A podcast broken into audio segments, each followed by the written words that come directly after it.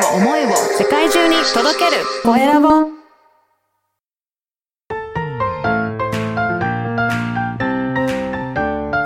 聞く力能力技術魅力があるのに伝わらない社長へ。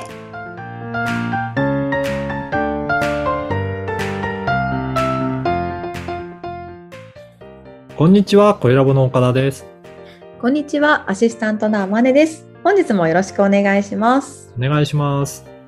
岡田さん今回はどんなお話をしていただけるんですか？はい。あの、前回のお話として、あの、夢を追うけど、まあ、現実はしっかりするっていうようなお話もしたんですが、やっぱり今回はそれにちょっとつながるようなお話として、キャリアを、自分のキャリアをどういうふうに作っていくのかっていうところもお話ししようかなと思います。はいはい。やっぱりあの、自分がやりたいこととか、まあそういったところをずっと続けてもいいかなっていうところを積み上げていって、そこをキャリアにするのが一番、えーまあ今後の長い人生の中でいいことかなと思うので、できればそのやりたいことを探していって、そこから、えーキャリアに結んで、えーつなげていければなというふうに思います。ただですね、その時に大きな、あの、ポイントとしては、その、需要と供給のバランスが重要なので、その仕事、やってることの需要があるかどうかっていうことは、すごく大切になってくるかなと思います。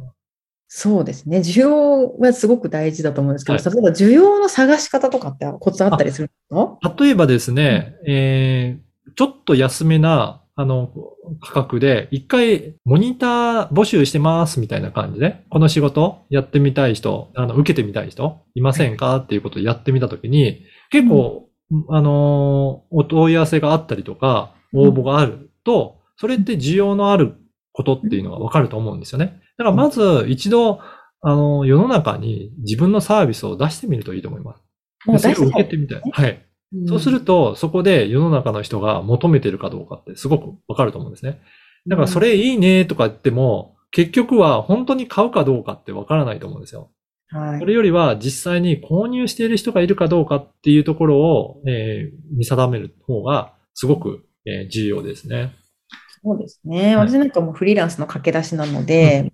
コンサルの仕事取りたいと思った時に、あの、無料30分コンサルを、あの、やりましたね。たそしたらやっぱり、あの、いっぱい来たので、需要があるんだなっていう。そういうことですね。ははいい。そういうふうに試してみると需要があるっていうのがわかるので、そうするとある程度、じゃあこの価格にしたらどうなのかっていうことで、価格を変えていきながら、その需要と供給のバランスになってくるので、あ、その価格だったらちょっと今受けるのつきついかなっていう方がだんだんと出ていくので、そうするとそのあたりで、えっ、と、自分が提供しても、えー苦なくできるような価格と、あとは受けて、受けて、受け入れてもらえるような価格っていうことにすればいいかなと思います。なので、ううんん、そうですね。そこの需要のバランスっていうのはすごく大切なことになってくると思います。はい。で、その時に、やっぱり、あの、もう一つポイントとしては、自分はすごく苦なくできること。で、相手の方にとってもら、うん見れば、そのことをやるのがすごく大変だったりとか、えー時間的なものもかかったりとか、まあ精神的なストレスになるので、変わってやってもらいたいっていうようなことであれば、そういうふうに、えっ、と、や、需要としてはすごく高まっていくんじゃないかなと思います。はい。例えば、あまねさんとかもライターとして、えーはい活躍されてますけど、はい。で皆さん文字を書いたりとか、それを、えー伝わるような文章をするっていうのって苦手だったりとか、ちょっと、えーずっと自分ではやるのは大変だなと思ってる方がいらっしゃるとすれば、やっぱりその需要はすごく高まってくるわけですよね。そうですね。うんうんうん。なんか今もねね、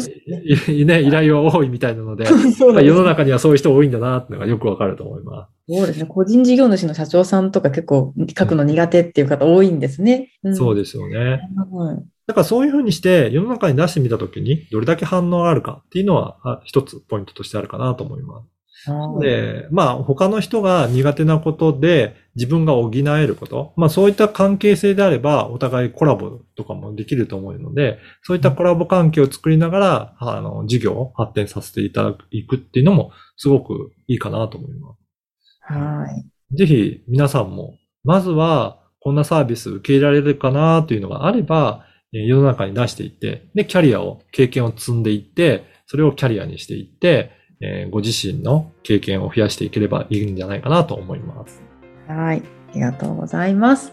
今回はキャリアの作り方についてお聞きしました。LINE 公式でもビジネスに関することや、ポッドキャスト活用方法なども掲載しています。よかったらチェックしてみてください。それでは次回もお楽しみに。